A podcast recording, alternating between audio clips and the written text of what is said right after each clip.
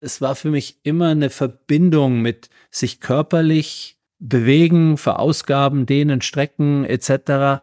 plus innerlich einfach so eine Ruhe finden, wieder zurück zu mir finden und gleichzeitig auch noch was, was mich schon als Kind immer fasziniert hat, so eine Anbindung nach oben zu spüren. Man sagt häufig, die Wirksamkeit von einer Yoga-Praxis zeigt sich daran, wie stabil du in deinem Leben bist. Zehn Jahre zurück war für mich gerade dieses Körperliche das Interessanteste. Gibt dann, glaube ich, auch für die Lebensphasen verschiedene Yoga-Stile, die gerade passen. Herzlich willkommen. Mein Name ist Daniel Fürk und ich freue mich sehr, euch heute zu einer neuen Episode Gin and Talk begrüßen zu dürfen. Ich spreche heute mit Patrick Broom. Er ist einer der bekanntesten Yoga-Lehrer in Deutschland, hat unter anderem auch für die deutsche Fußballnationalmannschaft gearbeitet. Ich wollte von ihm wissen, was Yoga für ihn ganz persönlich eigentlich bedeutet, wie es sein Leben verändert hat und welches Potenzial Yoga am Ende auch für uns alle hat. Wenn dir diese Episode Gin Talk gefällt, dann folg uns bei Spotify, Apple Podcasts oder wo auch immer du gerne Podcasts hörst und hinterlass uns eine gute Bewertung. Jetzt aber viel Spaß beim Zuhören. Schön, dass ihr alle wieder mit dabei seid. Zwei Menschen, eiskalte Drinks und eine Menge Zeit für ein persönliches Bargespräch. Herzlich willkommen an unserem Bartresen. Herzlich willkommen zu einer neuen Folge Gin and Talk. Mach es dir gemütlich, lehn dich zurück und tauche ein in die verrucht düstere Atmosphäre unserer Studiobar.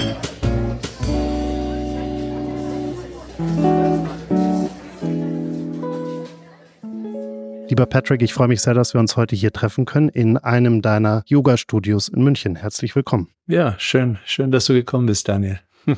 Wir haben ja gerade die letzten Jahre einen wahnsinnigen Trend erlebt rund um das Thema Yoga. Es haben überall Yoga-Studios aufgemacht. Immer mehr Menschen beschäftigen sich mit dem Thema. Wie erklärst du dir das eigentlich? Ah ja, der Trend läuft jetzt schon seit 20 Jahren, wenn ich ehrlich bin. Ähm, aber die, die Corona-Zeit hat es wirklich nochmal so, hat ihm nochmal so einen Schub verliehen, weil sehr viele Leute zu Hause angefangen haben zu üben. Ich glaube einerseits aus Langeweile weil man einfach nicht viel tun konnte. Und andererseits, weil sie dann, glaube ich, festgestellt haben, dass es in so einer anstrengenden Zeit, wie wir sie hatten, einfach ähm, ihnen gut tut. Ja. Und das Leben ist nicht unbedingt einfacher geworden seitdem, so dass ähm, viele drangeblieben sind und natürlich ist auch das Angebot mittlerweile riesig. Also das viel Angebot erzeugt dann doch auch eher wieder viel Nachfrage. Bei dir ging es, glaube ich, vor 30 Jahren los. So ungefähr. ungefähr, ja. Mehr oder weniger? Ja. Wie kam es denn dazu? Also, wie hast du den ersten Kontakt zum Thema Yoga gefunden? Ähm, es hat mich schon immer angesprochen, also so Yoga-Bücher, die man dann bei irgendwelchen Tanten im ähm, Regal gefunden hat, habe ich immer gedacht so, oh, was ist das? Das ist irgendwie total interessant. Habe das dann so versucht nachzustellen, keine Chance gehabt, weil ich total steif war äh, und habe es dann wieder so ein bisschen vergessen. Und während meines Psychologiestudiums gab es so eine Weiterbildung, wo wir morgens Yoga gemacht haben. Und dann habe ich gemerkt, so, okay, ich bin steif, aber das macht überhaupt nichts. Das erinnert mich an irgendwas, das fühlt sich gut an, da will ich weitermachen. Hab's dann wieder ein bisschen vergessen und hab dann ähm, Wing Chun Kung Fu gemacht eine ganze Zeit. Und da ist mal unser Lehrer ausgefallen und der Vertretungslehrer hat zum Aufwärmen mit uns Sonnengrüße gemacht. Und da habe ich dann gedacht, wow, also wenn das Yoga ist, ist, das interessiert mich, da will ich mehr wissen. Und dann bin ich umgezogen und nach München gekommen und da gibt's ein Yoga-Studio in der Steinhallstraße, Shivananda Yoga. Und ähm, dort bin ich dann so durch alle Kurse, die man machen kann und hab Yoga immer mehr in meinen Tagesablauf rein integriert. Hat vielleicht gerade dein Psychologiestudium da auch eine Rolle gespielt? Also, dass du nicht nur die, so, es gibt ja, so ja. eigentlich zwei Welten. Es gibt ja einmal vielleicht den eher sportlichen Aspekt ja. von Yoga und es gibt auf der anderen Seite vielleicht den eher psychologischen ja. Aspekt dabei. Hat das da auch eine Rolle gespielt für dich? Ganz klar. Von Anfang an war für mich dieser psychologisch, mental, auch spirituelle Aspekt im Yoga eines der Dinge, die mich fasziniert haben. Mir hat das Körperliche auch gefallen. Ich bin dann noch vom Shivananda weg zu einem deutlich körperlich herausfordernden Yoga für viele Jahre gegangen. Aber es war für mich immer eine Verbindung mit sich körperlich bewegen, verausgaben, dehnen, strecken etc. plus innerlich einfach so eine Ruhe finden, wieder zurück zu mir finden und gleichzeitig auch noch was, was mich schon als Kind immer fasziniert hat, so eine Anbindung nach oben zu spüren. Und das hatte ich im Yoga als erstes Mal entdeckt, so als so ein Komplettpaket für mich. Wann hast du denn gemerkt, okay, das ist was, was mir nicht nur selber gut tut, sondern mhm. womit ich vielleicht auch meinen Lebensunterhalt bestreiten möchte, womit ich äh, auch äh, mein Geld verdienen möchte? Also so ganz davon leben hatte ich eigentlich nie vor von Yoga. Ähm, das kam dann irgendwann eher so von alleine überraschenderweise. Aber ich wollte mehr wissen und ähm, eine gute Möglichkeit im Yoga, um tiefer einzusteigen, ist eine Lehrerausbildung zu machen. Und da gab es früher noch eine, die gibt's jetzt nicht mehr am Zentrum für Naturheilkunde in München. Ähm, und die ging über oh, zweieinhalb, drei Jahre oder sowas. Und da bin ich dann tiefer eingestiegen in diese ganze Sache. Und relativ bald, als ich dann fertig war, ähm, bin ich dann auch gefragt worden, ob ich in einem Fitnessstudio, das war damals äh, Leo Sports Club, ob ich da abends um neun mal ausprobieren möchte, Yoga anzubieten, ob da jemand kommt, so dass ich da wirklich ähm, direkt dann reingerutscht bin, auch ins Unterrichten. Was würdest du denn jemandem sagen, der mit solchen, mit all diesen Vorurteilen rund um äh, Yoga um die Ecke kommt? Also von wegen, es ist gar kein richtiger Sport oder es ist ja nur ja. so Esoterik-Krams und, ja. und äh, irgendwie nicht richtig ernst zu nehmen. Ja. Was, was sagst du diesen Leuten? Lass es sein. oder probier es mal aus. Und dann wirst du sehen, dass es nicht nur für ältere Damen ist, Wobei dieses Vorteil ist, glaube ich, mittlerweile ganz gut verschwunden. Mit dem hatte ich damals zu tun, so vor 30 Jahren bis vor 20 Jahren. Hat immer so die bisschen schräge Esotante Yoga gemacht an der Volkshochschule und Yoga ist zum Glück cool geworden. Eher Lifestyle auch. Ähm, und ansonsten, ja, es ist kein Sport. Also wenn du, wenn du Muskeln willst, mach lieber Krafttraining. Wenn du ähm, Herz-Kreislauf-Training willst, bist du auf dem Fahrrad, beim Joggen oder auf dem Laufband besser bedient. Es gibt diese Aspekte im Yoga ein bisschen mit drin, aber also die Schriften sind da ganz klar und sagen, Yoga machst du hier für die Birne, das machst du für deinen Geist. Das, du nutzt den Körper, du nutzt den Atem, um das Nervensystem zu stärken, runterzufahren und, und wieder, ja, zu dir zu kommen. Ja. Und dann würde ich sagen, ja, es ist kein Sport, aber es ist vielleicht eine schöne Ergänzung zu deinem Sport. Weil du gerade die älteren Esoterik-Frauen angesprochen hast. Wie ist es denn in deinen Studios inzwischen, was die, was den Anteil an Männern und an Frauen angeht? Ist das auch äh, besser geworden im Sinne von äh, quasi ausgeglichener? Also wir sind noch weit weg von ausgeglichen. Es sind immer noch deutlich mehr Frauen da als Männer, aber es werden mehr Männer und es gibt Klassen, also wo gut ein Drittel Männer sind, manchmal auch fast die Hälfte. Ja. Ähm, ich bin jetzt älter geworden, das Publikum wird auch ein bisschen älter, aber wir haben auch immer noch viele Studenten, die kommen. Ja, also die Männer sind ganz klar auf dem Vormarsch. Und es war ja mal traditionell so, dass Yoga nur Männern unterrichtet wurde. Also der, der erste Lehrer, der überhaupt offiziell eine Frau und dann noch dazu eine Ausländerin unterrichtet hat, das ist noch nicht lange her, das 50, 60 Jahre her. Vorher war das wirklich nur für eine bestimmte, die Brahmanenkaste und da durften also Frauen überhaupt nicht mitmachen. Heimlich haben viele Lehrer ihre Frauen und Töchter unterrichtet, weil sie eben auch wollten, dass die gesund bleiben und so weiter. Ähm, aber es war mal wirklich ein, ein reiner Männersport in Anführungszeichen. Ja. Wie würdest du denn erklären, wie genau diese Wirkung mental überhaupt mhm. zustande kommt? Weil irgendwie hat ja. man ja die Bewegung und so weiter, aber wie, wie ist da der Link zwischen Bewegung und äh, mentaler Stärke oder mentaler Entspannung? Früher war es so, man hat ausprobiert und geguckt. Und wenn was funktioniert hat, hat man es nicht mehr sehr hinterfragt. So haben wir Methoden, die wir anwenden, die teilweise ein paar hundert, paar tausend Jahre alt sind. Jetzt hat man angefangen, sich dafür zu interessieren, auch wissenschaftlich zu erklären. Und zwar, so wie ich es verfolgt habe, wirklich so richtig eingestiegen sind sie da erst so in den letzten fünf bis zehn Jahren und haben etwas wiederentdeckt, was im Yoga eine ganz große Rolle spielt, und das ist unser Atem. Also dieses Bindeglied zwischen Körper und Geist ist der Atem. Und wir haben herausgefunden, eben auch in moderneren Untersuchungen, dass ähm, wenn der, die Ausatmung länger wird, sich ein regenerativer Effekt auf das Nervensystem ähm, einstellt. Es erholt sich und es fährt runter. Und wir sind alle so ein bisschen aus der Balance. Wir sind alle so nervlich ein bisschen überregt. Wird wahrscheinlich auch jeder sofort zustimmen, ja. So das Leben, das wir führen in der Großstadt, die Hektik, die ganzen technischen Geräte und, und so weiter. Wir sind dauernd auf Informationsoverload. Und so eine verlängerte Ausatmung hat man gesehen, ist, ist neben Medikamenten so ziemlich das Einzige, was hilft, unser Nervensystem wieder runter zu regulieren. Und wenn das Nervensystem anfängt, sich so wieder einzupendeln, wo es eigentlich hingehört, werden alle möglichen sogenannten autonomen Funktionen in unserem Körper auch wieder zurückreguliert. Der Herzschlag, ähm, das Verdauungssystem, der Schlaf und so weiter und so fort. Und die Yogis haben das eben nicht wissenschaftlich untersucht, sondern über viele Jahre belegt, dass man besser schläft, dass man sich wohler fühlt, dass man sich besser erholt und so weiter. Und, und jetzt wissen wir eben, wie wir über den Atem das Nervensystem regulieren können.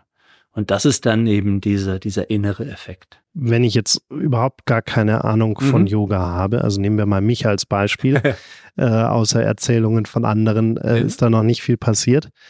Wo fange ich denn an und wie fange ich an, äh, um mich auch vielleicht selber nicht zu überfordern oder zu langweilen? Geht vielleicht schon, ja. kann ja beides passieren. Kann beides passieren. Also ich würde unter Anleitung anfangen. Es gibt Anfängerkurse auch im Internet und so, aber es ist gut, wenn da am Anfang jemand bisschen drüber schaut. Und ähm, gibt meistens in den Studios so zwei Kurse, wo man starten kann. Oft haben ein, also Studios so am Wochenende mal so einen Einführungskurs, der ein bisschen länger geht, der dann absolute Beginner oder sowas heißt, wo die Grundlagen mal erklärt werden. Ähm, da kann man mal reinschnuppern und, und sehen, ist das überhaupt was für mich? Und, und wenn das dann passt, dann gibt es so Einsteigerkurse, die man belegen kann. Ähm, die werden bei uns zum Beispiel auch von den Krankenkassen ähm, bezuschusst. Da gibt es dann 80, 90 Euro zu so einem Zehner-Set dazu. Oder man sagt, es gibt so fast jeden Tag eine Anfängerstunde. Ich will aber frei, ich will mich da nicht auf einen Termin ähm, fixieren. Dann geht man eben, wann es einem dann in den zeitlichen Ablauf passt, in so Anfängerstunden, die sich bei uns jeden Monat wiederholen, so dass man die wichtigsten Sachen dort alles lernt. Und wir haben Schüler, die seit 10, 15 Jahren in die Anfängerkurse gehen, weil genau das finden sie für sich das Richtige. Was es jetzt eben auch für viele noch die Möglichkeit gibt, ist, dass die meisten Fitnessstudios auch mal einen Yogakurs anbieten. Und manchmal ist es da die Hemmschwelle nicht so groß, mal mit in den Raum zu gehen und es mal auszuprobieren. Das ist auch immer eine Möglichkeit. Ja. Hat es eigentlich irgendeinen Effekt auf die Männerwelt gehabt, dass auf einmal auch Fußballspieler angefangen haben, Yoga zu machen? Natürlich, riesengroßen Effekt. ja. Als das das erste Mal publik gemacht wurde, da war ich ja schon fünf oder sechs Jahre dort, bevor ähm, so die Spieler anfingen drüber zu reden und dann auch so die ersten paar Interviews platziert wurden vom DFB ähm, zu dem Thema kam sofort ein Verlag und meinte, wir müssen ein Buch Yoga für den Mann, wir müssen das jetzt ausnutzen und ähm, das haben wir gemacht und das hat uns natürlich überall die Tür geöffnet, um Interviews zu geben, drüber zu sprechen, ähm, in die Printmedien reinzukommen. Und ich glaube schon, dass sich viele Männer dann eher getraut haben, weil Fußball ist ja schon eher immer noch eine Männerdomäne, auch wenn der Frauenfußball mittlerweile populärer ist. Und wenn die das machen, dann kann das ja nicht so esoterisch sein.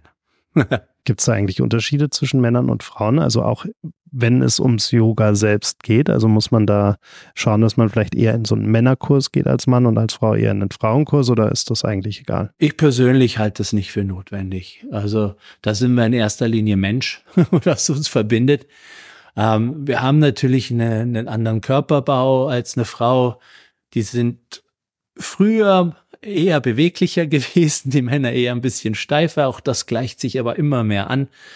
Ähm, haben beide ihre Belastung, mit denen sie in den Raum reinkommen und Meistens haben die Frauen jetzt noch so ein bisschen Vorsprung, weil sie es ein bisschen länger machen. Aber gerade auch in den fortgeschrittenen Stunden kommen immer mehr Männer. Und hm, ich habe ganz gern auch mal eine reine Männergruppe, aber im Studio bieten wir das nicht explizit an.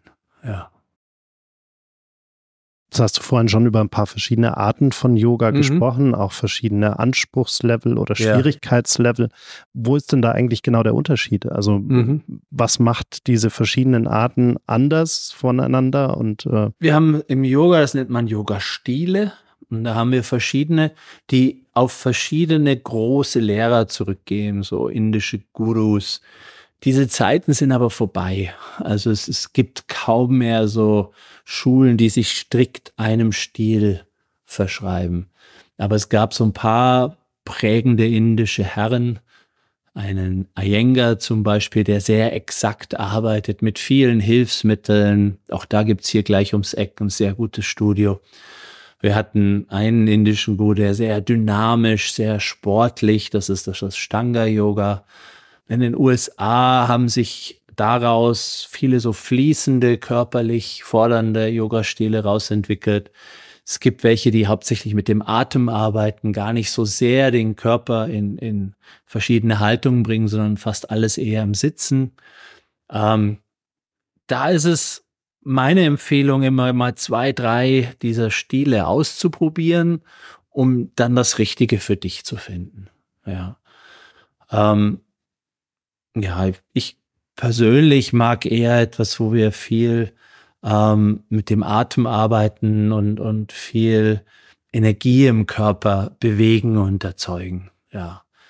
Aber wie gesagt, mal zehn Jahre zurück war für mich gerade dieses Körperliche das Interessanteste.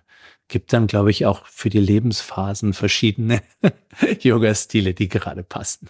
Jetzt hast du vorhin schon von älteren Frauen gesprochen. Gibt es sowas ja. wie eine Altersgrenze eigentlich oder muss Nein. man dann wirklich nur so ein bisschen vielleicht anpassen, was man macht? Ich denke, ab einem bestimmten Alter gehst du eher nicht mehr in ein Yoga-Studio, hast aber wahrscheinlich schon eine ganze Zeit geübt, sodass du das für dich zu Hause machen kannst. Und das im Yoga-Studio ist auch ein bisschen so ein Social-Event und Leute treffen und gemeinsam üben, die Energie im Raum genießen, mitgezogen werden. So klassisch die, die wirkliche innere Arbeit im Yoga findet eigentlich zu Hause in deiner regelmäßigen Selbstpraxis statt. Und die kann 20, 30 Minuten sein. Die muss gar nicht so, so groß sein. Und ich glaube, irgendwann kommt ein Punkt, wo man dann vielleicht nur noch zu Hause ein bisschen für sich übt. Und man passt es eben immer mehr den körperlichen Gebrechlichkeiten an, wenn man älter wird. Ja, nicht jeder ist da gesegnet, bis ins hohe Alter topfit zu sein. Jetzt hast du vorhin schon äh, über das Stresslevel gesprochen, mhm. wo wir alle so ein bisschen drüber sind. Ähm, was würdest du denn sagen? Wie groß ist der Impact da tatsächlich, wenn ich regelmäßig Yoga betreibe? Wie gut kann ich mich da vielleicht selbst regulieren, äh, runterbringen, ja. aus dieser Stresssituation körperlich auch herausbekommen? Riesig groß. Also ich, es, ähm, es gibt meines Erachtens nichts, was so gut wirkt. Auch ähm, solche Mindful-Based Stress Reduction Techniken, wie sie in den USA jetzt auch in den ganzen Stresskliniken und Burnout-Kliniken groß geworden sind.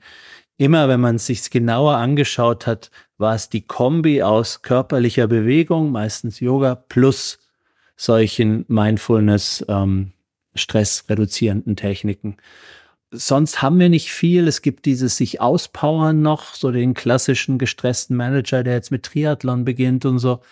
Aber ähm, das führt, wenn du das länger machst, wirklich dann auch eher dazu, dass du noch ausgelaugter und noch kaputter wirst. Das hilft dir so ein bisschen mit dieser Übersprungsenergie, die da ist, zurechtzukommen. Aber es ist nicht wirklich eine Regulation. Es ist eher woanders hinlenken. Und Yoga gibt dir wirklich so Selbstregulationstechniken an der Hand, an die Hand, die du relativ simpel auch in deinen Tagesablauf einbauen kannst. Und eines der erfreulichsten Feedbacks, was wir so bekommen von Leuten, die neu zum Yoga kommen, ist, dass sie sagen, so gut habe ich lang nicht geschlafen. Ja, wieder nach. Und das ist genau das. Du schläfst wieder tiefer und erholst dich besser. Wenn wir mal das Beispiel von so einem angespannten Fußballspieler nehmen, mhm. äh, in, in welcher Situation hilft ihm das? Also ist es eher vor dem Spiel, ist es eher nach dem Spiel? Also äh, wenn ich mit dem DFB war, war mein Haupt Einsatz am Tag nach dem Spiel? Habe ich mit ihnen ganz einfache Dehnübungen gemacht, um bisschen diese Muskelverhärtung rauszukriegen und dann hauptsächlich ähm, geatmet und runtergefahren, was häufig dazu geführt hat, dass die Spieler, die die Nacht davor kaum geschlafen haben, erstens durch die Aufregung, jetzt spielt man ja immer wegen dem Fernsehen irgendwie um acht neun Uhr, bis dann alles durch ist, ähm, mit auf den Bus warten, vielleicht nochmal mit dem Flugzeug zurückfliegen zum, zum Camp, ist es oft drei, vier Uhr morgens und dann schlafen sie ein, zwei Stunden und geht der Tag schon wieder los, sodass sie sich oft dann nach dieser Session hingelegt haben und nochmal ein paar Stunden erholsam geschlafen haben. Und für die, die wollten, eben freiwillig, gab es in so einem längeren Turnier auch immer die Möglichkeit, an den Tagen, wo nicht direkt das Spiel anstand oder so, ähm, paar Sessions mit mir zu machen, um runterzufahren, durchzubewegen. Ja. Jetzt reden wir ja irgendwie immer ganz viel über Resilienz auch. Würdest du sagen, dass dir Yoga auch grundsätzlich bei deiner Resilienz gegen Stresssituationen helfen kann. Also nicht nur in der akuten Situation oder rund um die Situation herum, sondern dass du generell auch ein höheres Level an Resilienz aufbauen kannst. Ja, es gibt ganz klar Übungen und das sind vor allem die Drehungen, die so auf den Bauch wirken, wo man rausgefunden hat, dass die deine innere, deine psychische Widerstandsfähigkeit absolut stärken. Das man sagt häufig, die Wirksamkeit von einer Yoga-Praxis zeigt sich daran, wie stabil du in deinem Leben bist.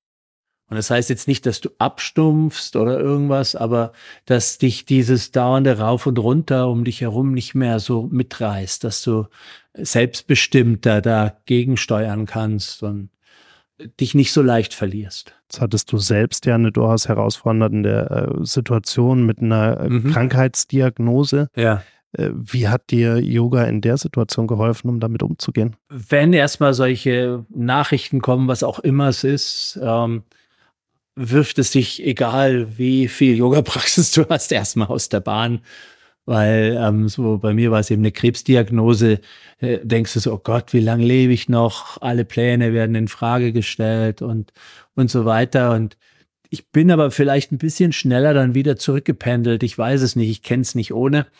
Ähm, und bei mir war es dann so, das war eine sogenannte lymphatische Leukämie, die das erste Mal vor 14 Jahren dann mit einer recht heftigen Chemotherapie behandelt werden musste, dass ich ganz gut in dieser Phase, wo es mir echt dreckig ging, so ein, zwei Tage, drei Tage nach der Chemo, dass ich da relativ gut so einen Ort in mir finden konnte, wo ich dann bei runtergelassenen Rollos einfach in meinem Bett liegen und das irgendwie aushalten konnte, so da ganz gut durchgekommen bin.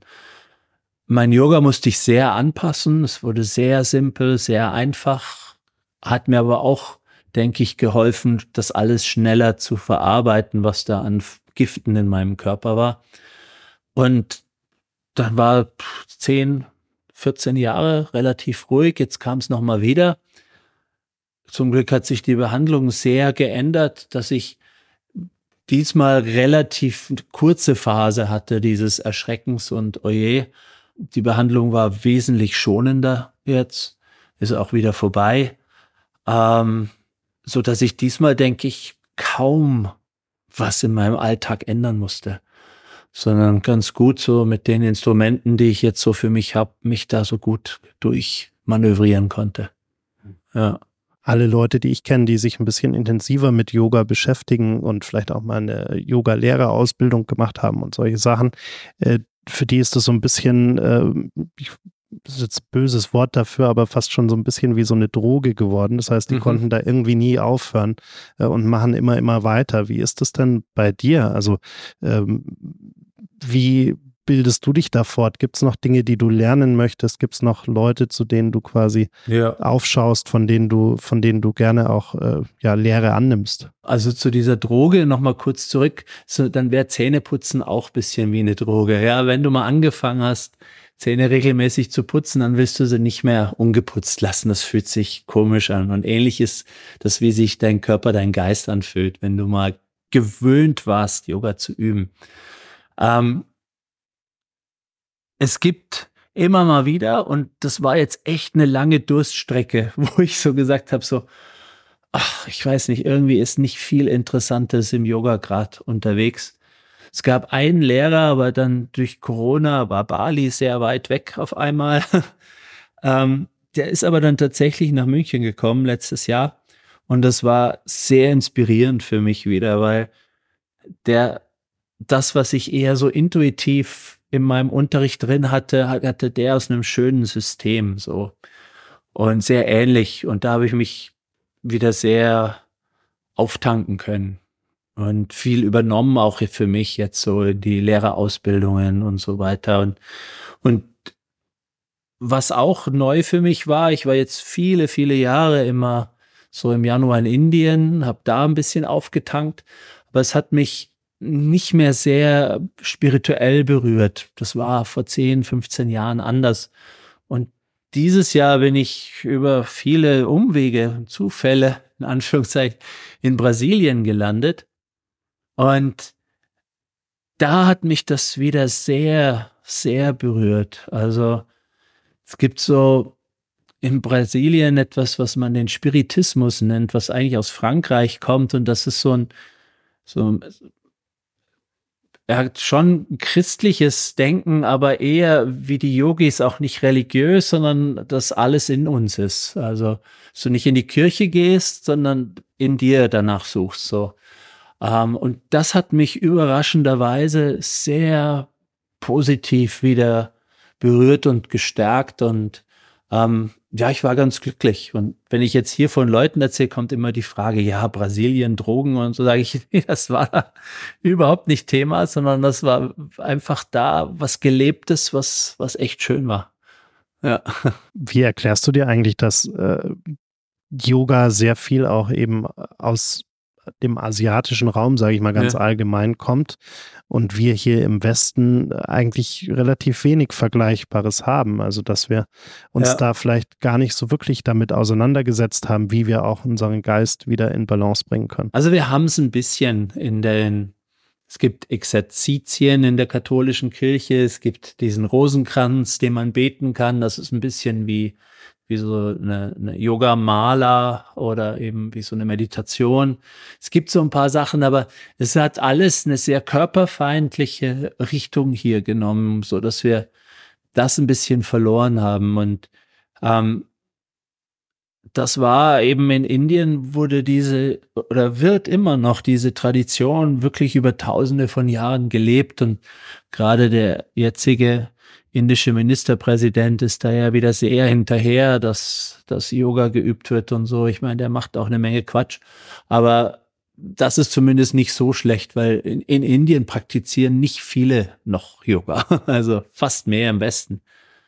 Ähm, wir haben so ein paar Ansätze auch eben in, in, der, in den christlichen Traditionen, aber die sind sehr verloren gegangen. Das heißt, man könnte vielleicht davon ausgehen, dass man äh, generell in diesen Zentren, wo es entstanden und gelehrt wurde, mhm. vielleicht generell auch besser mit Stress umgehen kann bis heute als, als hier bei uns? Selbst äh, das Leben in, in Bombay kann man nicht vergleichen mit dem Leben hier. Es ist so anders und die Menschen sind so anders. Deswegen ähm, ist es schwer. Also Sie finden wahrscheinlich Bombay recht entspannt. Ich finde es den Wahnsinn. Also das, da ruhig zu bleiben, braucht man schon einen ganz besonderen Rückzugsort irgendwo.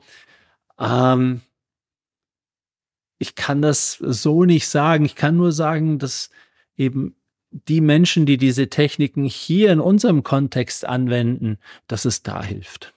ja, und dass es mir immer wieder in meinem Leben enorm geholfen hat. Gibt es eigentlich noch irgendeine Technik oder äh, irgendeine Übung, an der du selbst bis heute so ein bisschen verzweifelst? Ist da noch irgendwas übrig? Um, ähm, jein.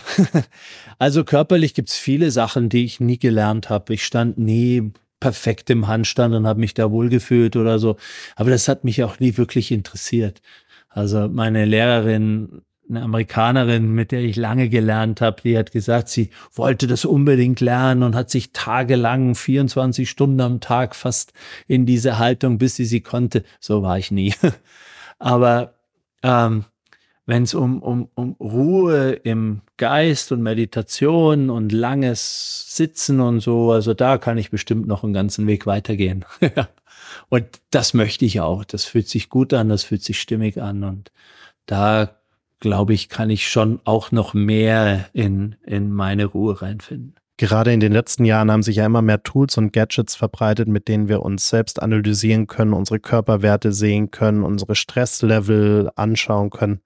Würdest du sagen, dass das eher hilft, weil es mehr Bewusstsein für diese Themen schafft oder eher schädlich ist, weil wir uns die ganze Zeit nur noch selbst analysieren und selbst optimieren wollen? Beides.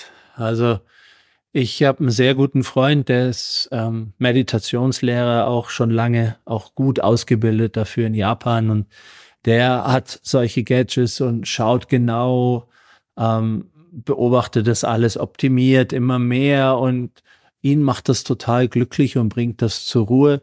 Ich habe nichts davon. Äh, für mich ist es eher so, ich hätte das Gefühl, ich will dann Dinge optimieren in so einem Selbstoptimierungswahn dass das nicht gut für mich ist. Ich glaube, das sollte jeder für sich entscheiden.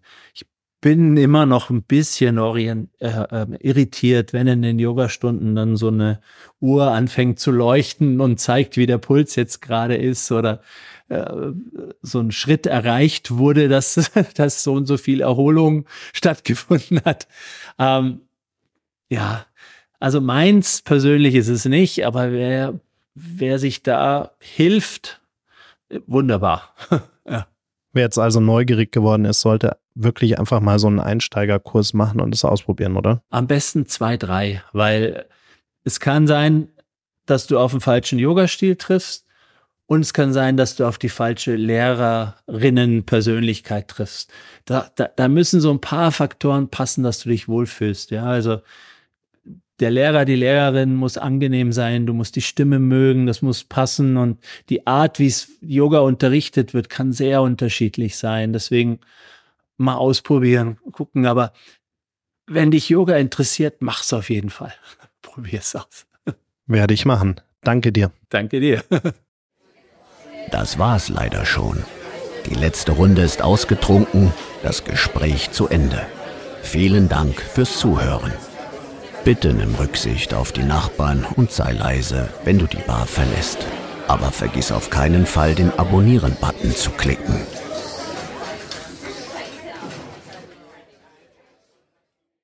Gin and Talk ist ein Podcast von 48 Forward, produziert in den 48 Forward Studios in München.